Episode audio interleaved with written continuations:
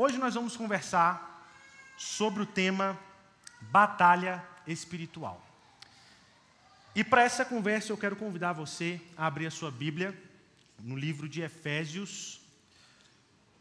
Nós vamos ler o capítulo 6 a partir do versículo 10. Efésios 6 a partir do versículo 10. Nós vamos do versículo 10 até o versículo 20. Efésios 6, 10 ao 20. Todos acharam? Vamos ler a palavra do Senhor. Finalmente, fortaleçam-se no Senhor e no seu forte poder. Vistam toda a armadura de Deus para poderem ficar firmes contra as ciladas do diabo. Pois a nossa luta, a nossa luta não é contra seres humanos, mas contra os poderes e autoridades, contra os dominadores desse mundo de trevas, contra as forças espirituais do mal nas regiões celestiais. Por isto, vistam toda a armadura de Deus, para que possam resistir no dia mal e permanecer inabaláveis depois de terem feito tudo. Assim, mantenham-se firmes cingindo-se com o cinto da verdade, vestindo a couraça da justiça e tendo os pés calçados com a prontidão do evangelho da paz.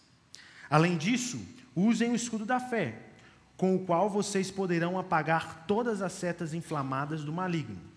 Usem o capacete da salvação e a espada do espírito, que é a palavra de Deus.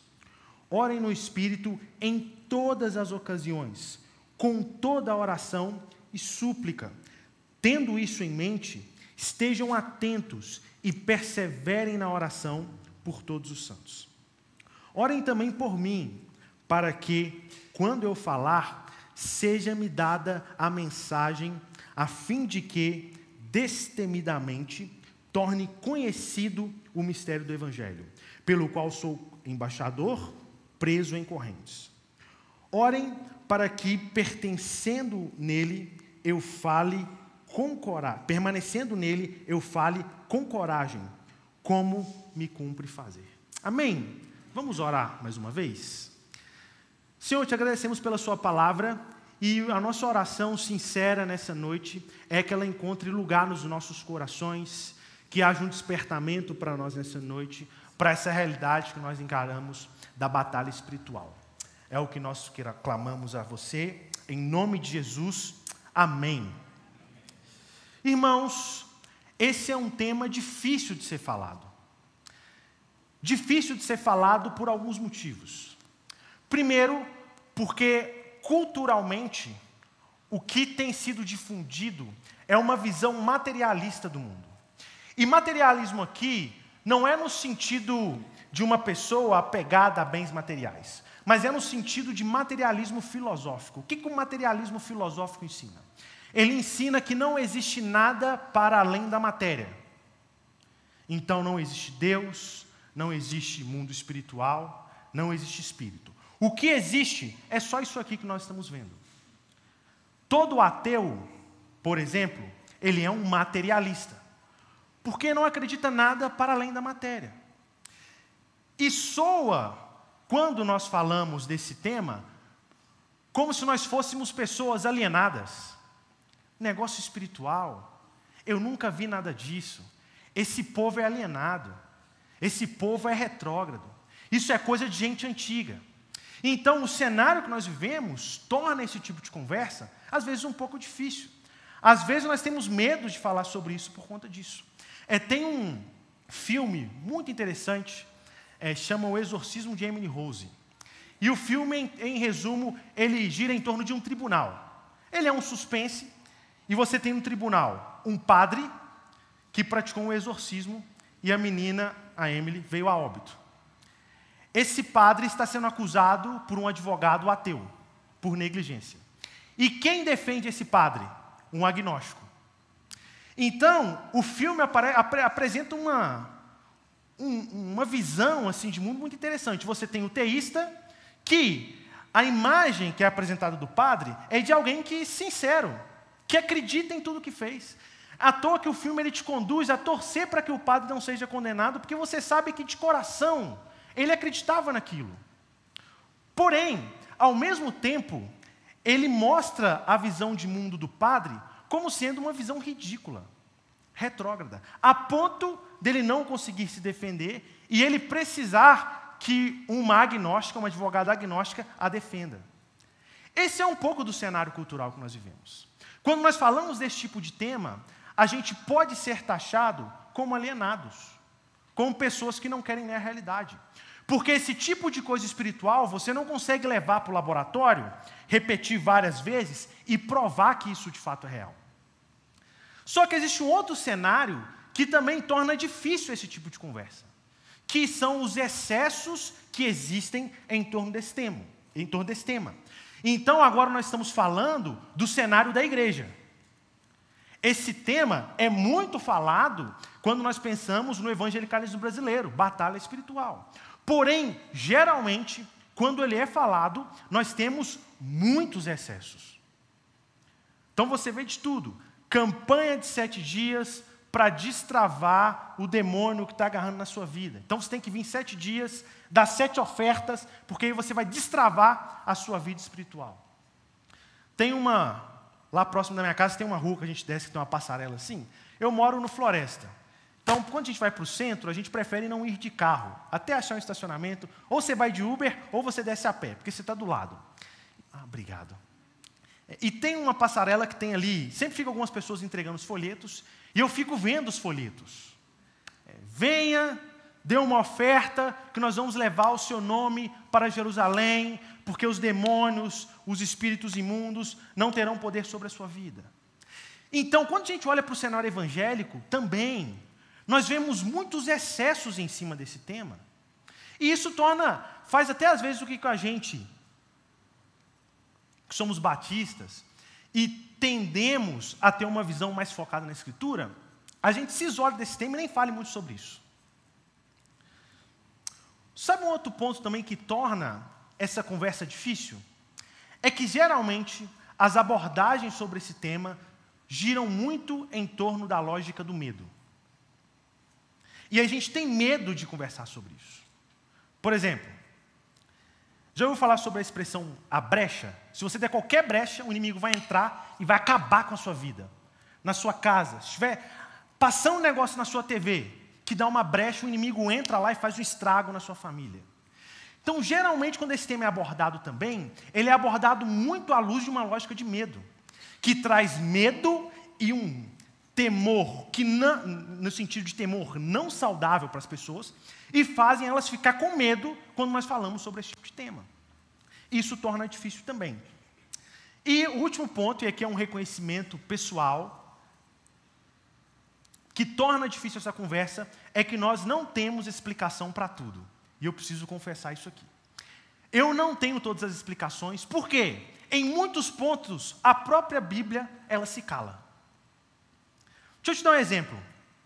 Algo que eu não tenho uma explicação. Talvez você já teve a experiência, sobretudo quem participa desses projetos missionários de curto prazo, participou quando era jovem, adolescente, gosta muito de fazer isso no período de férias. Você chega em alguns locais onde o clima é pesado, é um negócio meio carregado, você se sente sobrecarregado de estar ali, e quando você sai, parece que o negócio se torna mais leve.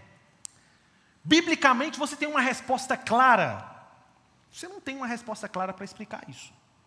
Então, o que nós vamos fazer aqui, diante do que na nossa conversa? Nós vamos ficar até onde a Bíblia vai.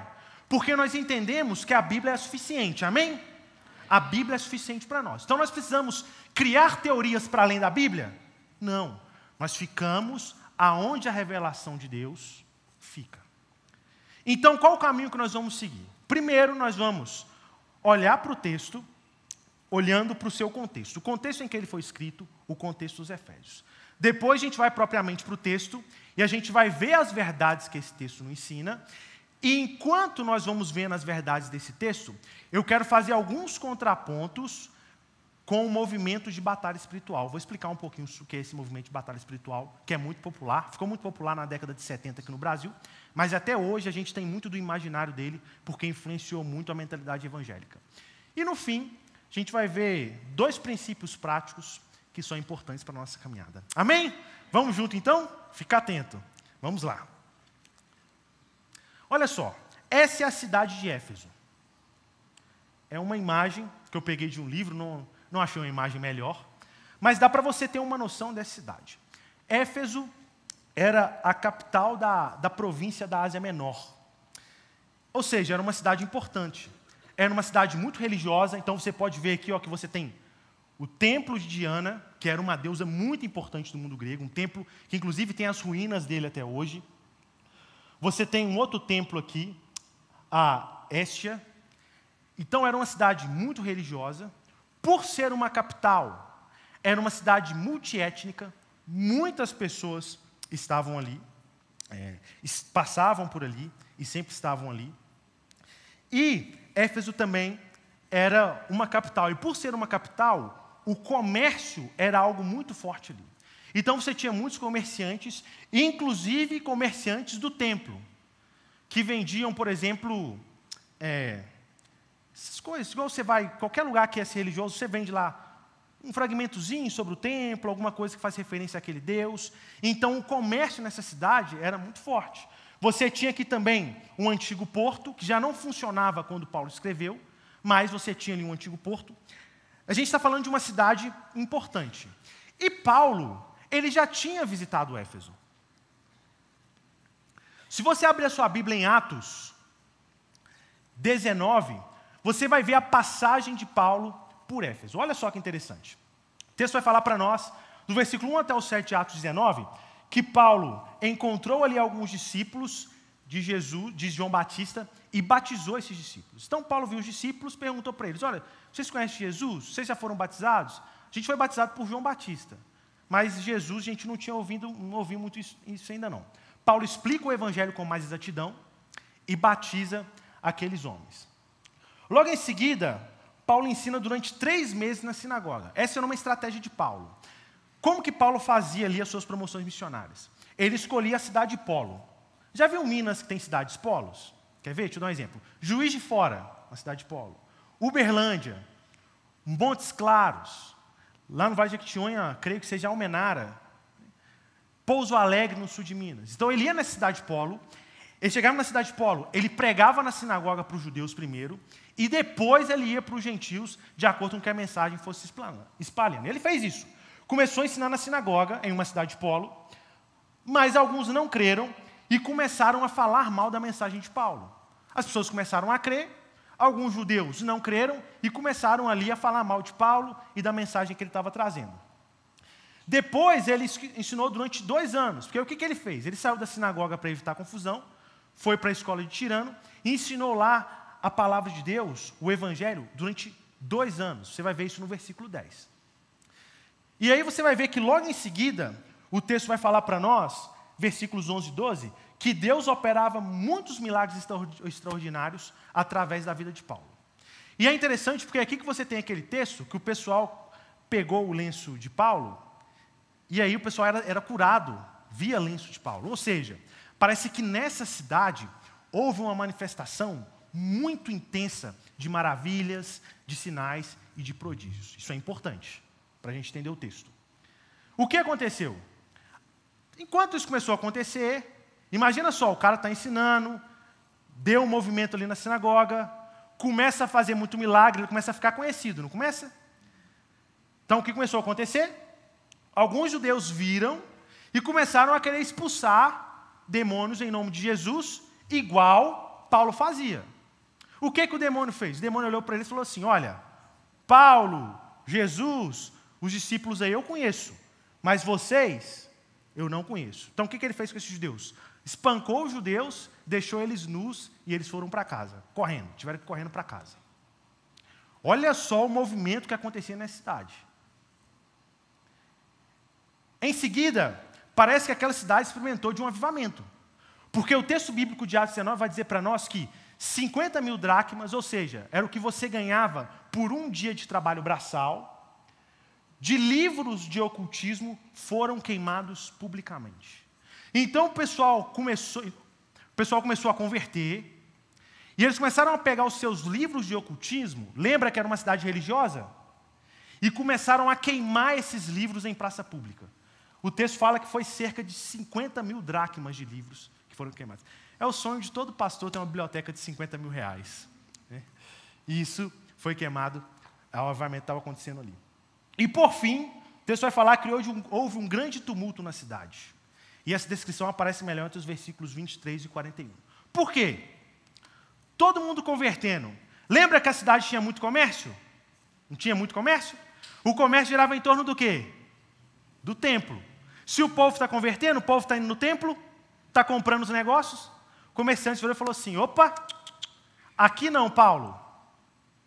Você vai atrapalhar a adoração ao nosso Deus e você vai atrapalhar o nosso negócio. Então levaram eles para o grande teatro, que tinha lá, inclusive estava naquela imagem que eu mostrei para vocês. Paulo não foi, é, mas levaram ali alguns, algumas pessoas que andaram com Paulo, inclusive que eram da cidade, para serem interrogadas. Esse é o cenário da passagem de Paulo em Éfeso. Um cenário onde parecia que as pessoas eram muito apegadas ao ocultismo, é, e um cenário onde houve um grande avivamento. E olha que interessante, em Efésios, é o único livro do Novo Testamento sobretudo de Paulo, onde aparece essa expressão, regiões celestiais. Regiões celestiais é o que no universo brasileiro a gente chama de mundo espiritual. Já ouviu falar isso? O mundo espiritual. A Bíblia não chama de mundo espiritual. A Bíblia chama de regiões celestiais. E onde que é o único lugar que aparece essa expressão, que Paulo desenvolve esse conceito? Aos Efésios. Que lidavam muito com o ocultismo. Vou ler os textos para vocês. Efésios 1:3. Bendito seja Deus e Pai de nosso Senhor Jesus Cristo, que nos abençoou com todas as bênçãos espirituais nas regiões celestiais em Cristo. Esse poder ele exerceu em Cristo, ressuscitando-o dos mortos e fazendo-o assentar-se à sua direita nas regiões celestiais. Efésios 3:10. A intenção dessa graça era que agora, mediante a igreja, a multiforme sabedoria de Deus se tornasse conhecida dos poderes e autoridades nas regiões celestiais. E aí o texto que nós lemos, pois a nossa luta não é contra a carne, não é contra seres humanos, mas contra os poderes e autoridades, contra os dominadores deste mundo de trevas, contra as forças espirituais do mal nas regiões celestiais. Paulo desenvolve esse termo aqui. E em Efésios capítulo 2, Paulo faz uma pequena explanação do evangelho para aqueles irmãos. E olha só como que Paulo faz essa explanação. Diferente dos outros lugares. Olha o que o texto diz. Quando ele começa: Nos quais costumávamos viver quando seguíamos a presente ordem desse mundo e o príncipe do poder do ar, o espírito que agora está atuando nos que vivem na desobediência. Se você pegar, por exemplo, Paulo falando do Evangelho em Romanos, capítulo 3, Paulo fala de um Evangelho que nos liberta da lei. Vai libertar a gente da lei. Porque agora nós não estamos mais debaixo da lei. Muito nessa relação. Se você pegar Gálatas, também é assim. O Evangelho é que nos tira essa coisa da lei. Nós quebramos a lei, porque quebramos a lei somos condenados. O Evangelho nos tira esse peso da lei, porque Jesus cumpriu toda a lei. Agora, aos Efésios, a aplicação do Evangelho é diferente. Porque olha só, a aplicação do Evangelho tem muito mais a ver sobre uma libertação do príncipe do poder do ar, o espírito que agora está atuando nos que vivem em desobediência. Em resumo, quando Paulo está falando de, de, que as pessoas estão, é, das pessoas que, das pessoas que ainda não estão em Cristo, ele não fala como em Romanos, que ele fala que essas pessoas não quebrar, que elas quebraram a lei. Mas ele fala que essas pessoas, ela, elas estão subordinadas ao domínio de Satanás. E ele apresenta um evangelho que nos liberta do domínio de Satanás. Muito interessante, não é? Como que Paulo era perspicaz? Como que Paulo sabia contextualizar a mensagem do evangelho para os dilemas e as dores que as pessoas daquele tempo viviam, daquele local? E qual que é o único texto do Novo Testamento de Paulo que fala de forma clara sobre batalha espiritual. Onde que ele está? É o texto que nós lemos, em Efésios. Por quê? Parecia que isso era algo que era muito latente para aqueles irmãos.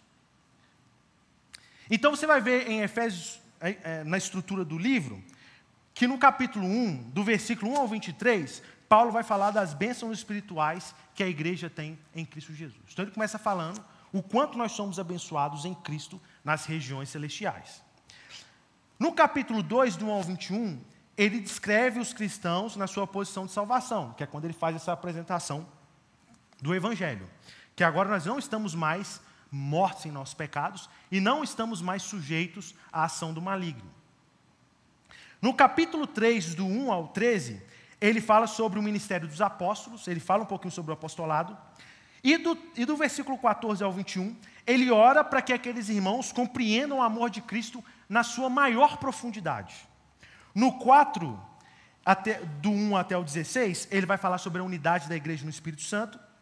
E em seguida, até o, o capítulo 5, versículo 15, ele fala que agora a igreja anda em novidade de vida. Ou seja, ele fala que essas pessoas que agora não estão mais debaixo do domínio de Satanás, elas vivem uma outra vida. Elas vivem uma novidade de vida. E ele começa a mostrar como isso se aplica nas relações dos lares, que é quando ele fala sobre sujeição no lar. É o texto que ele fala sobre maridos, esposas, esposas, maridos, filhos, pais, pais, filhos, servo, senhor, senhor, servo, que nós conhecemos muito bem. E então, a gente chega no capítulo que nós lemos, que é onde ele adverte que enquanto nós estamos vivendo essa nova vida, ou enquanto nós estamos buscando viver em novidade de vida, nós teremos oposição. Enquanto nós estamos desfrutando dessas bênçãos espirituais e estamos buscando viver em novidade de vida, fatalmente teremos oposição. E ele nos ensina princípios de como nós podemos lidar com essa oposição. Então agora a gente pode ir para o texto e tentar entender, dado esse contexto, o que, que ele tem a nos ensinar.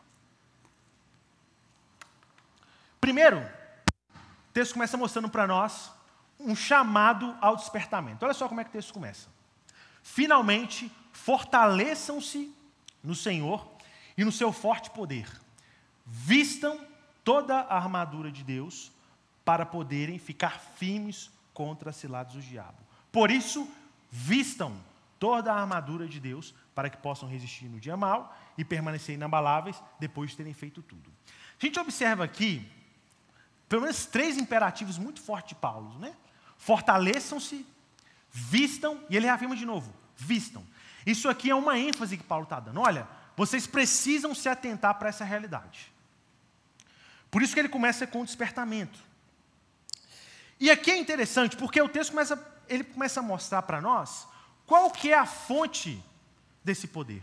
A fonte sou eu mesmo? Segundo o texto. A fonte são as minhas habilidades? A fonte do texto é muito clara. Fortaleça-se em quem? No Senhor e na força do seu poder. Então ele apresenta para nós a fonte disso. E mais, ele fala para a gente vestir a armadura de. É a nossa própria armadura? Os nossos instrumentos? É a armadura de Deus. Então ele aponta para a nossa fonte. Primeira coisa, vocês precisam buscar fortalecimento no Senhor. E aqui é interessante, porque a gente vai ver que, quando a gente pensa sobre isso, a gente lida com uma tensão. Porque é o mesmo que acontece quando nós falamos do processo de santificação. Porque nós entendemos que a fonte da nossa santificação é o próprio Deus, é o Espírito Santo que habita em nós. Porém, nós nos esforçamos para a santificação, nós criamos estratégias, nós evitamos algumas coisas para que a gente seja santificado.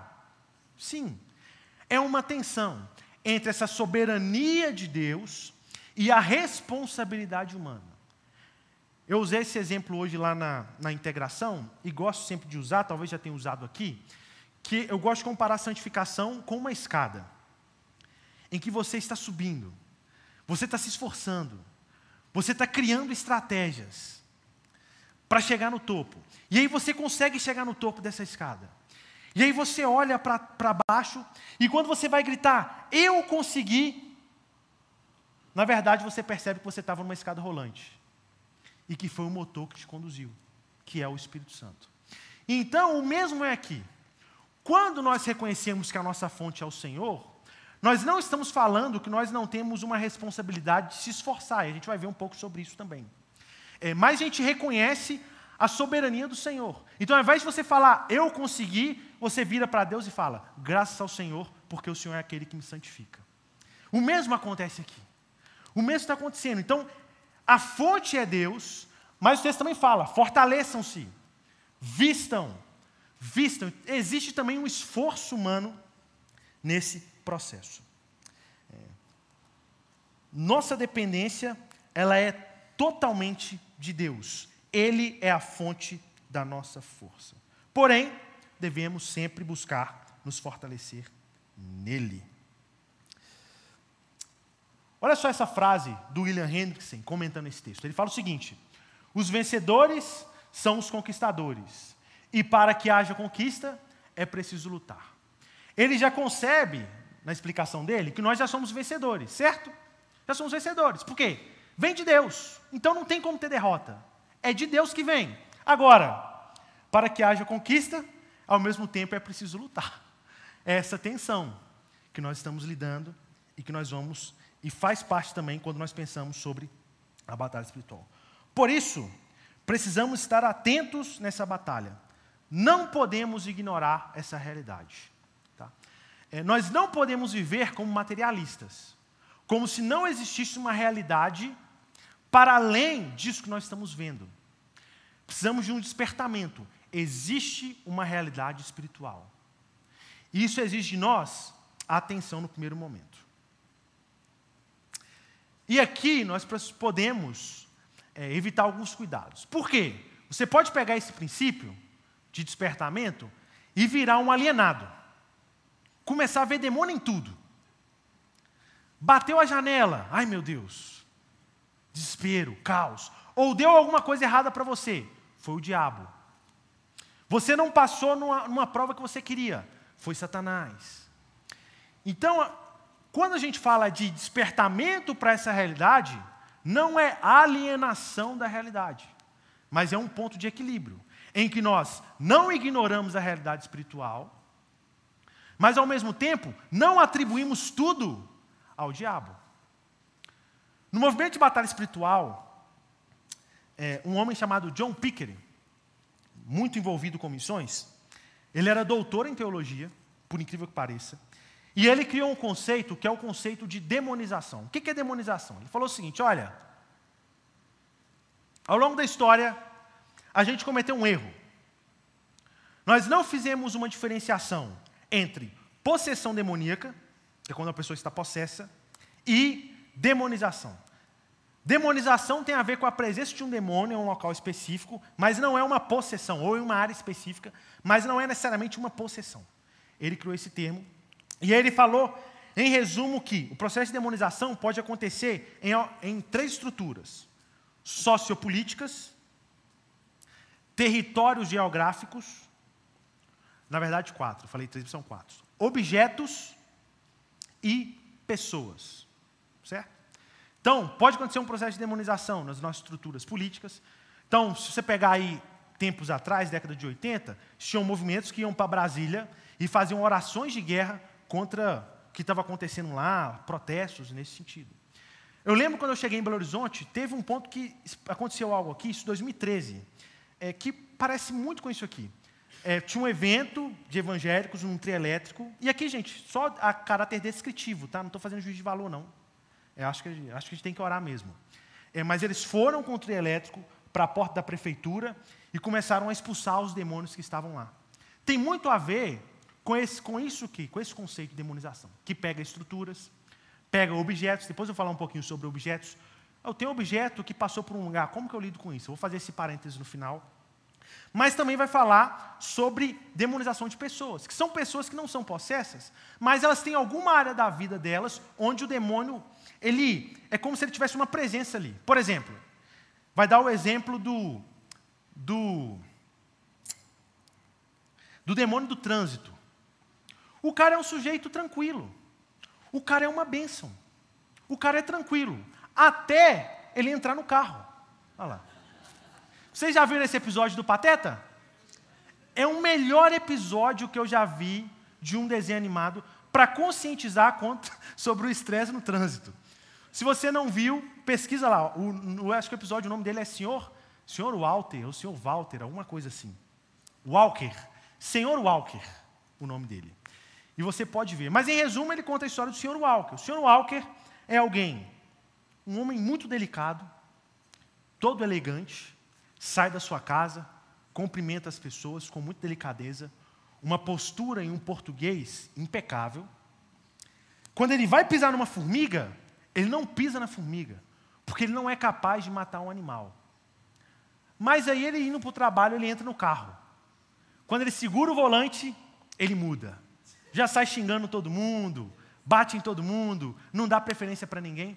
Então, é, agora, é, apesar de a história ser, do Walter ser engraçado, o Walker ser engraçada, é, mas é, é, a ideia de que algumas áreas específicas atuam. Então, você tem, por exemplo, o demônio do futebol. O cara é tranquilo, mas no futebol, meu Deus do céu, ninguém segura o cara.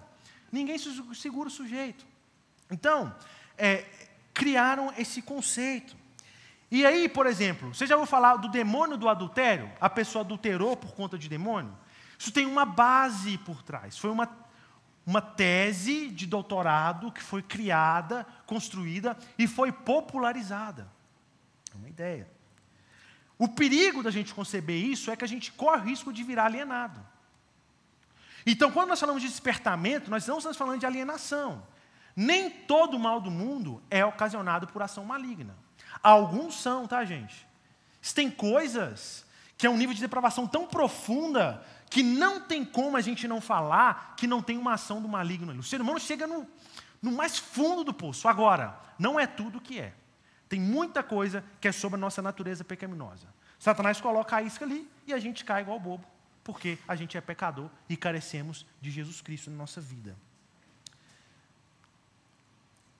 Já que a nossa força ela vem do Senhor, eu preciso fazer um outro contraponto com o movimento de batalha espiritual também, que é muito comum, que é a busca de métodos simplistas para poder ter proteção. Então não é incomum você ir em locais onde você vai receber amuletos para você ter uma proteção. Seja um óleo que você vai colocar em tal lugar, isso vai dar proteção para sua casa, você vai passar num local para dar proteção.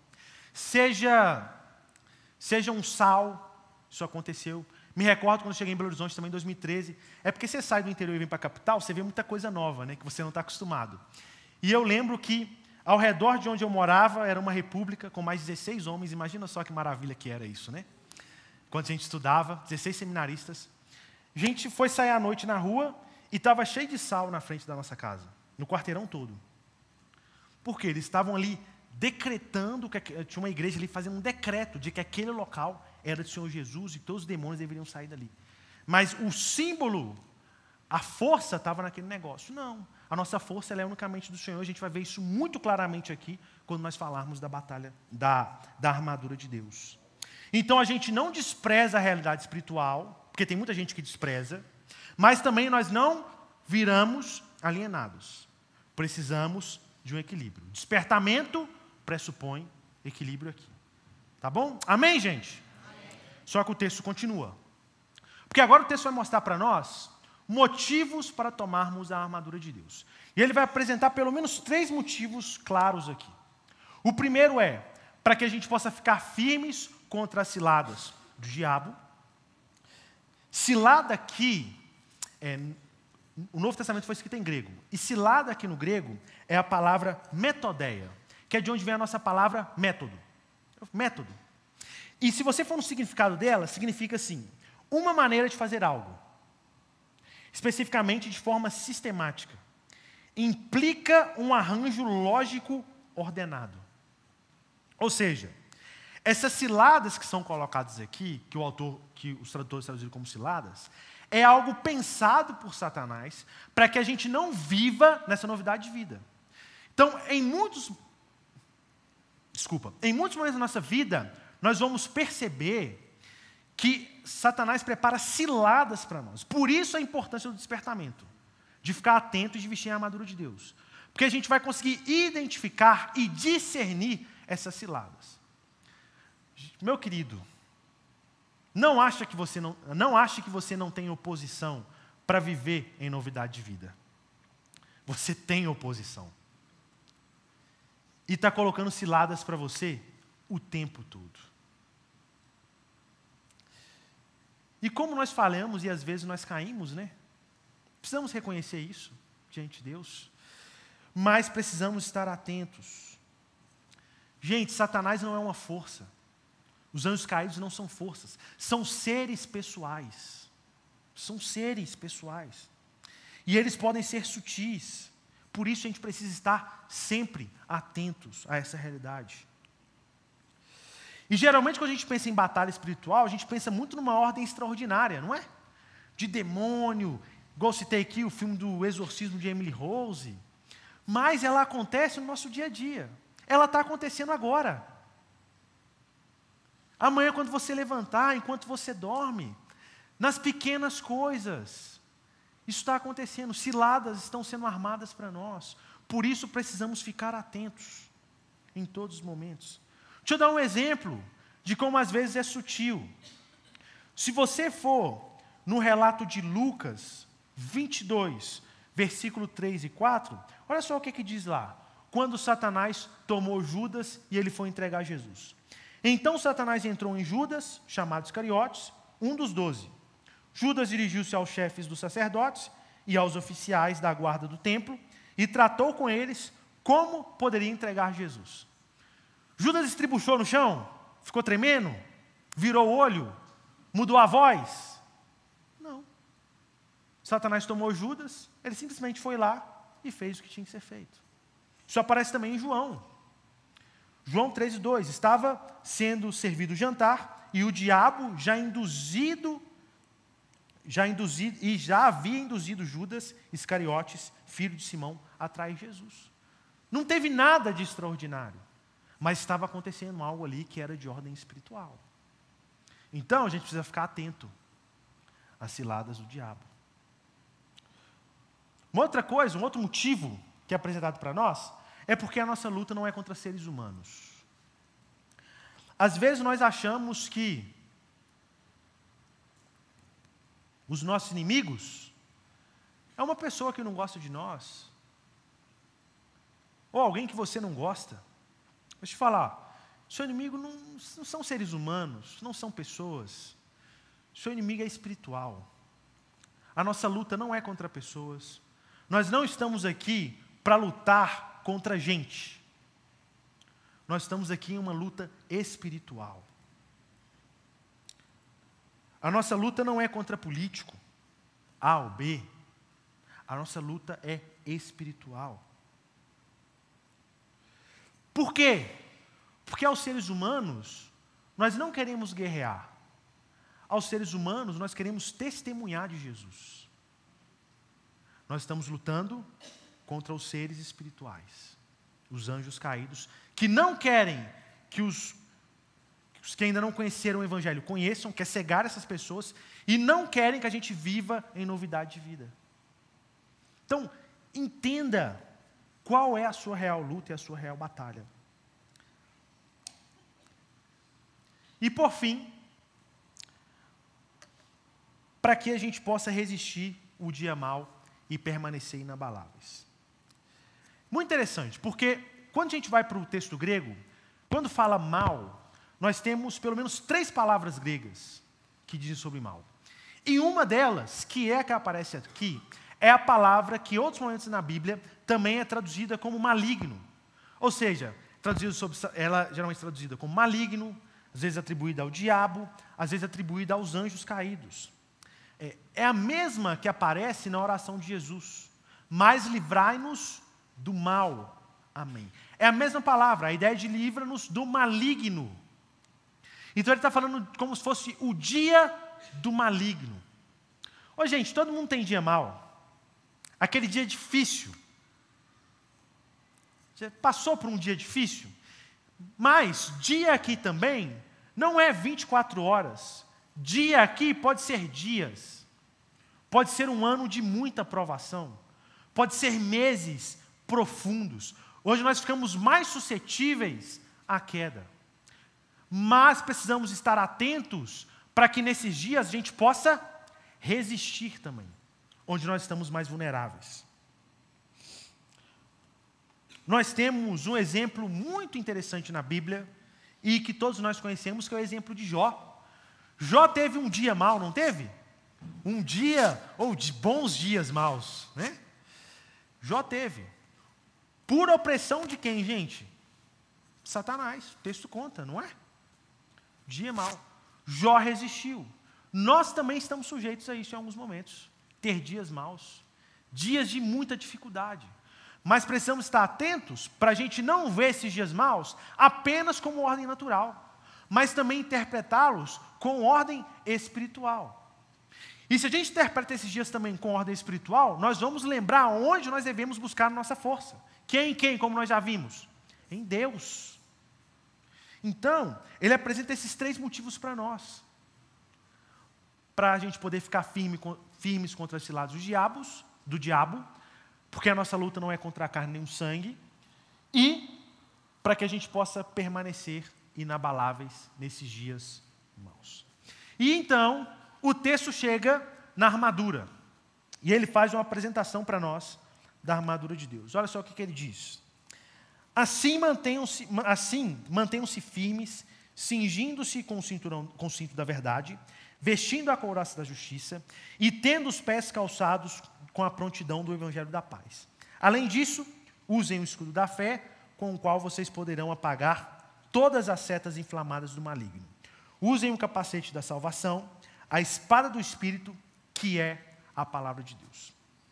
Então nós temos aqui algumas citações. Olha só o que, que nós temos: cinto da verdade, couraça da justiça, o calçado, que é uma referência ao evangelho da paz, o escudo, que é a fé, o capacete, que é a salvação, e a espada, que é o próprio texto diz para nós, que é a própria palavra de Deus.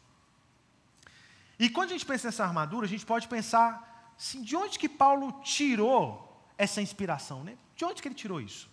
Paulo estava preso quando ele escreveu essa carta. E ele estava em uma prisão domiciliar e muito possivelmente, na verdade, certamente, muito possivelmente não, certamente, ele estava com um soldado romano ali o vigiando. Então, alguns olham para esse texto e falam assim: olha, Paulo está olhando para o soldado romano e ele está ali tirando uma inspiração para ele poder falar sobre isso. Só que não é só isso também, por quê? É, Paulo vem de uma tradição judaica, ele estudou com Gamaliel, é, é, e, e olha só que interessante. Olhou o Senhor e indignou-se contra a falta de justiça. Ele viu que não havia ninguém Admirou-se porque ninguém intercedeu. Então, o seu braço lhe trouxe livramento e a sua justiça deu-lhe apoio. Usou a justiça como couraça, pôs na cabeça o capacete da salvação, vestiu-se de vingança e envolveu-se é, no zelo com uma capa. Então, é, para os judeus e para Paulo também não era incomum você atribuir essa coisa do soldado para ensinar algo. E Paulo ele se apropria disso para poder nos ensinar sobre a armadura de Deus. E aí é interessante, porque se você pegar todos os elementos dessa armadura, olha, verdade, justiça, evangelho, fé, salvação, palavra de Deus. Gente, o que é isso? Todos esses elementos são referências às bênçãos espirituais que temos em Cristo. Que ele já tinha falado lá no início que nós experimentamos.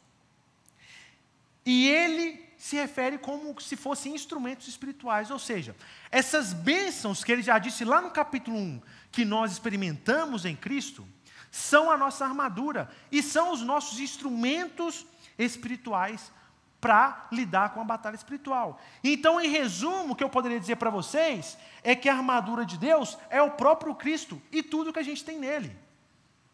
Então não tem mistério. Como que eu vou lidar com a batalha espiritual? Preciso de fazer isso, aquilo outro.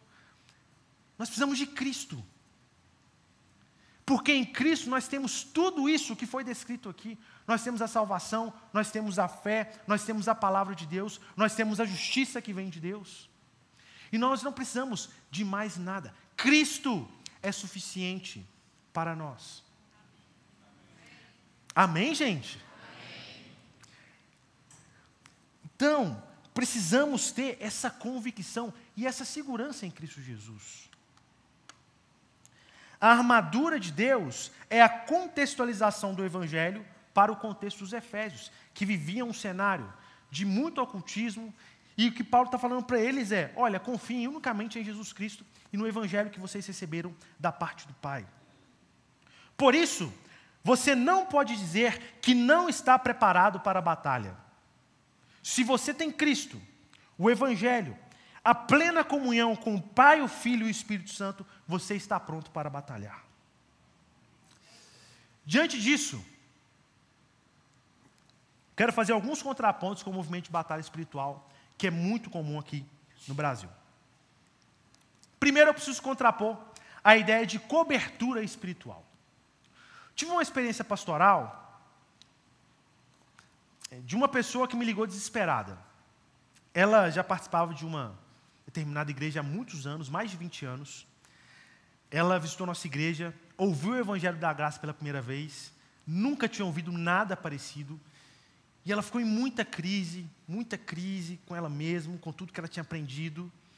Começou a ler mais a Bíblia, enfim, decidiu sair. Para sair em paz, ela foi até a antiga liderança dela e falou assim: Pastor, olha, é, fui numa outra comunidade de fé, gostei muito, queria caminhar com aqueles irmãos, eles têm um foco no estudo da palavra de Deus, e eu estou com sede de aprender mais da palavra de Deus. Enfim, conversou. A liderança espiritual dela, o pastor virou para ela e falou assim: Não te autorizo ir, e mais, se você for, você está sem a minha cobertura espiritual. A pessoa me ligou desesperada: Pastor, preciso conversar com o senhor, em prantos. Urgente, agora. Falei, agora, agora. Eu falei, eu estou aqui na igreja, vem aqui, estava preparando um sermão. A pessoa chegou lá, pastor, estou sem cobertura espiritual, me dá uma cobertura espiritual, pelo amor de Deus. Eu virei e falei assim, calma, você já tem cobertura espiritual. É quem?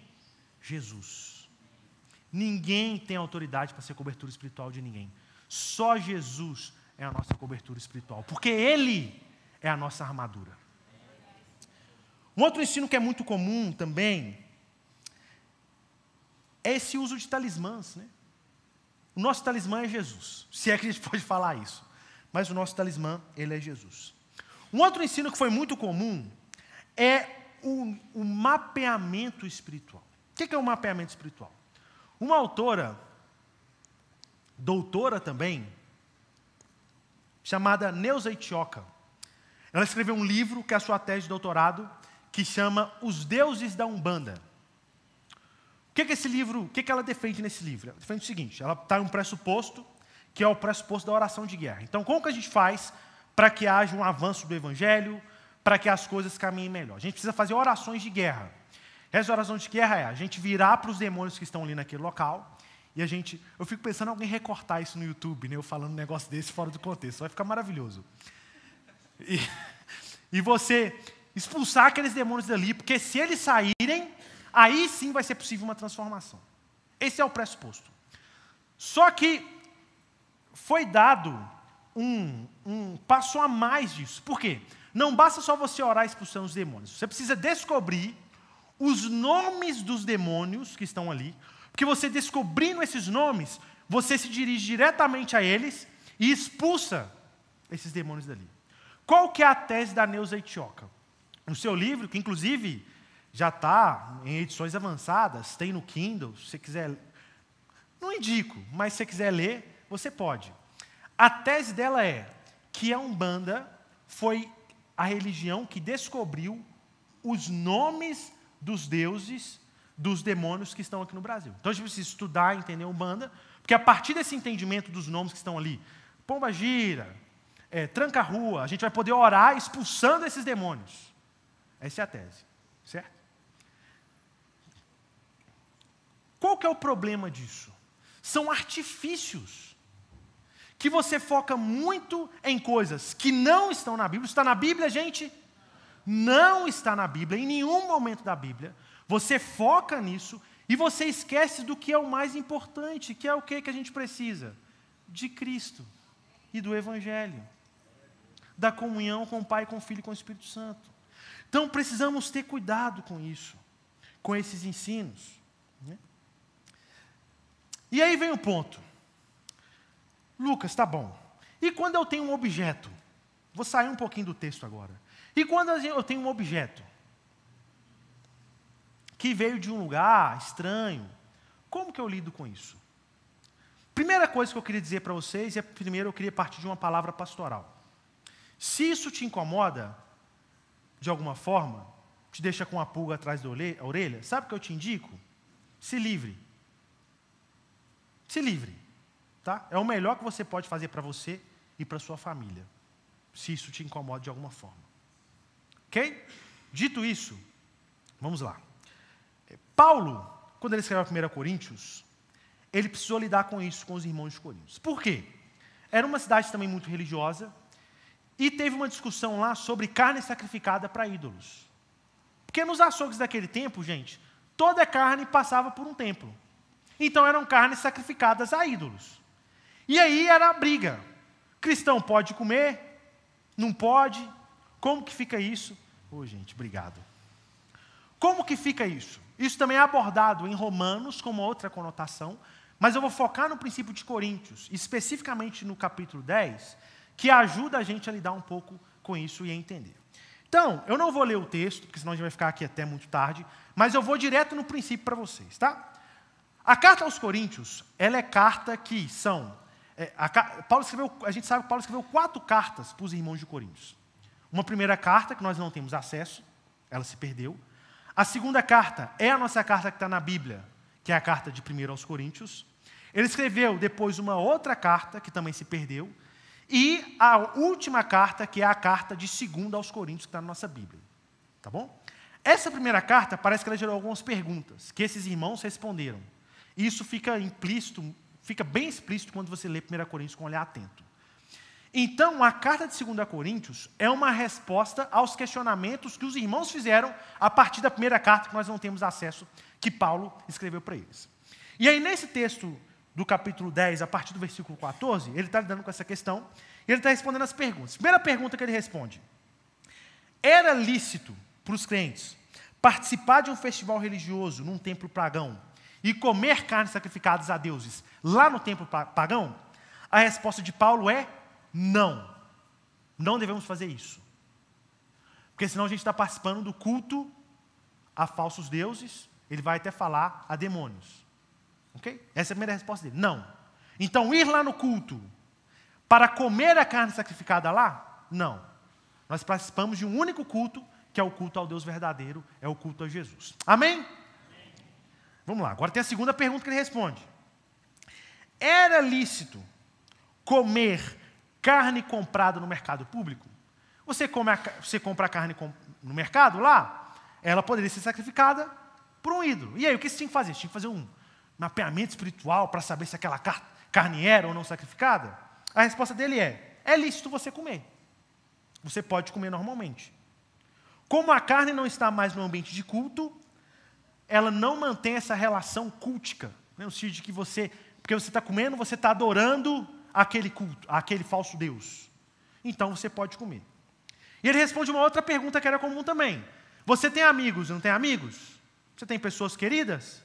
Você come na casa dessas pessoas de vez em quando? Vai lá fazer um churrasco junto? Naquele tempo também eles faziam isso, sabia? Normal, né? E quando eu vou na casa de um amigo que vai nos templos, compra as carnes, eu posso comer ou não posso comer? Era lícito comer carnes, é, era lícito comer carne na casa de um amigo idólatra? A pergunta responde. Ele fala: sim e não. Vou explicar. Sim, você pode comer. Você pode comer. Porém, você deve fazer isso caso, você pode fazer isso caso não haja alguém entre os convidados ali que seja um irmão que ele vai chamar no texto bíblico de fraco. Que é aquele irmão que quando ele come, ou quando ele vê alguém comer, ele fica assim na cabeça: está errado. Isso fica encucado na cabeça dele, porque ele não consegue administrar isso. E Paulo não está falando que ele é pior que o outro, não. Inclusive, Paulo fala em Romanos para um respeitar o outro. Né? Então, quando nós estamos numa situação onde uma pessoa, às vezes, tem uma, uma dificuldade com isso, o que, que nós fazemos? Nós nos abstemos desse tipo de prática. Por isso que é muito interessante em contextos de muito ocultismo, a gente se abster de algumas coisas, sabia? Abstinência é uma palavra bíblica, um conceito bíblico muito importante que a gente deveria praticar mais. Eu acho que tem coisas que a gente pode se abster. Né? Então a gente vê essa coisa, tem o dia dos doces, não tem o dia dos doces? Você precisa pensar, será que eu vou me abster para dar um melhor testemunho para minha família? Isso é uma avaliação pessoal sua. Ninguém pode determinar o que pode ou o que não pode.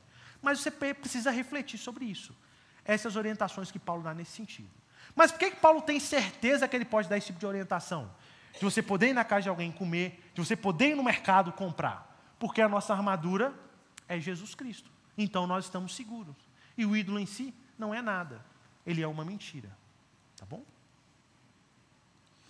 E aí também eu preciso citar aqui o ensino da maldição hereditária. Muito comum a gente ouvir, já ouviu falar sobre maldição hereditária? Aí alguém vai falar assim, está na Bíblia. Vou ler para vocês. Êxodo 20, 10 mandamentos, a partir do versículo 4. Não farás para ti nenhum ídolo, nenhuma imagem de qualquer coisa do céu e na terra, ou nas águas debaixo da terra. Não te prostrarás diante deles, nem lhes prestarás culto, porque eu, o Senhor, o teu Deus, sou Deus zeloso, que castigo os filhos pelos pecados dos pais, até a terceira e quarta geração daqueles que me desprezam. Mas trato com vontade até mil gerações aos que me amam e obedecem os meus mandamentos. Você pode ler isso aqui e falar: olha, está falando aqui, terceira ou quarta geração vai ser afetada por conta do pecado dos pais. Certo? Se você fala que está certo e você lê o texto de forma extremamente enrijecida, você precisa falar também que se alguém faz o bem, mil gerações para frente são abençoadas. Não é o que está falando aqui, ó. Mas trato com bondade, com bondade até mil gerações. Então, opa, então a gente precisa ter um cuidado para ler esse texto bíblico, certo? E mais, o próprio Antigo Testamento mostra para nós que não é bem isso que o texto quer dizer. Então, se você ler, por exemplo, Ezequiel 18, versículo 20, olha só o que, que fala. Na verdade, Ezequiel 18 todo. Você pode fazer a leitura, que essa verdade está expressa no capítulo todo. Aquele que pecar é que morrerá. O filho não levará a culpa do pai, nem o pai levará a culpa do filho. A justiça do justo lhe será acreditada, e a, e a impiedade do ímpio lhe será cobrada. Então a gente precisa entender o que, esse texto está dizendo. Muito possivelmente esse texto está dizendo o seguinte: primeiro, ele está dentro de um contexto da relação de Deus com o povo hebreu. Foi essa primeira aliança que ele fez com o povo hebreu. Que era quando o povo ia para a idolatria, Deus trazia um profeta para chamar para o arrependimento, às vezes trazia um juízo para que o povo voltasse. Só que às vezes esse juízo, as gerações posteriores, elas também eram afetadas porque eles estavam debaixo de juízo, como por exemplo, cativeiro. Tinham pessoas de uma geração que não viveu o contexto de, de, de idolatria que eles viveram no passado, que estavam no cativeiro por conta disso. Então está muito ligado a esse contexto específico aqui. Então, é, como que eu quebro, se existe maldição hereditária, qual que é a minha pro, proteção dessa maldição? Jesus, a armadura de Deus. Entenderam, gente? Vamos lá. É. Estamos falando muito sobre a suficiência da Escritura, a suficiência da Bíblia. Esse texto não é o único texto que fala sobre isso na Bíblia. Existem algumas coisas. Por exemplo, os discípulos, em um momento com Jesus, eles tentaram expulsar alguns demônios e não conseguiram. Aí Jesus fala assim: existem algumas castas que a gente só expulsa com jejum e oração. Certo? Mas a nossa confiança, a regra, nós ficamos aonde? Aqui. Ok? Essa tem que ser a nossa convicção. E por fim, Paulo mostra para nós a importância da oração. Olha só como que, ele, como que ele termina. Orem no Espírito em todas as ocasiões, com toda oração e súplica, tendo isso em mente. Estejam atentos e perseverem na oração. Olha só como é que ele é enfático. Orar no Espírito em todas as ocasiões, perseverem na oração por todos os santos.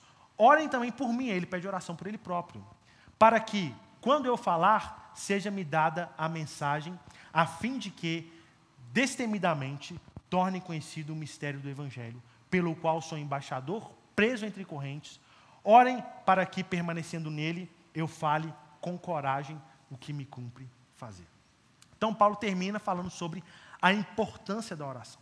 E aqui é muito interessante, porque se você observar a estrutura do texto, você vai ver o seguinte: ele começa, ele começa a armadura falando sobre manter firmes. Esse é o grande imperativo aqui. Os outros imperativos que aparecem depois, eles estão subordinados a esse. Cingir o cinto, vestir a couraça, tendo os pés, é, o, a sandália, e usem a espada do Espírito e, e o capacete. E depois, o próximo imperativo, a próxima ênfase que aparece é orem no Espírito. Então, aqui é uma ênfase e uma ordem. Ele está falando: olha, a oração, ela tem um papel importante nesse processo. Nós oramos. E oramos por quem? Por todos os santos, constantemente, em todo o momento. É, quando ele fala que oração e súplicas, observe que o texto fala oração e súplicas, são coisas semelhantes, é só uma ênfase que ele está dando. Tá? A gente não precisa ficar pensando um conceito diferente para súplica e um para oração, ambas são semelhantes. O que Paulo está ensinando aqui é um princípio que ele já ensinou outras vezes, como por exemplo em 1 Tessalonicenses 5,17, onde ele fala, onde ele fala, orem continuamente, ou em outra tradução, ore, orai sem cessar. Já ouviu isso? Orar sempre estar sempre em oração. Pessoas atentas estão constantemente em oração, não só por si, mas também por todos os santos, pela sua igreja, pelos seus irmãos em Cristo. Mas não só também pela sua igreja, mas também pelos missionários, que era o caso de Paulo, a situação de Paulo, que estão às vezes em corrente, que estão pregando o evangelho em locais de maior dificuldade. A oração ela tem um papel muito importante. Oração não é um instrumento de exibição, a oração não é um instrumento de autojustificação, mas a oração é um instrumento de intimidade com Deus. Por isso, precisamos estar em constante oração.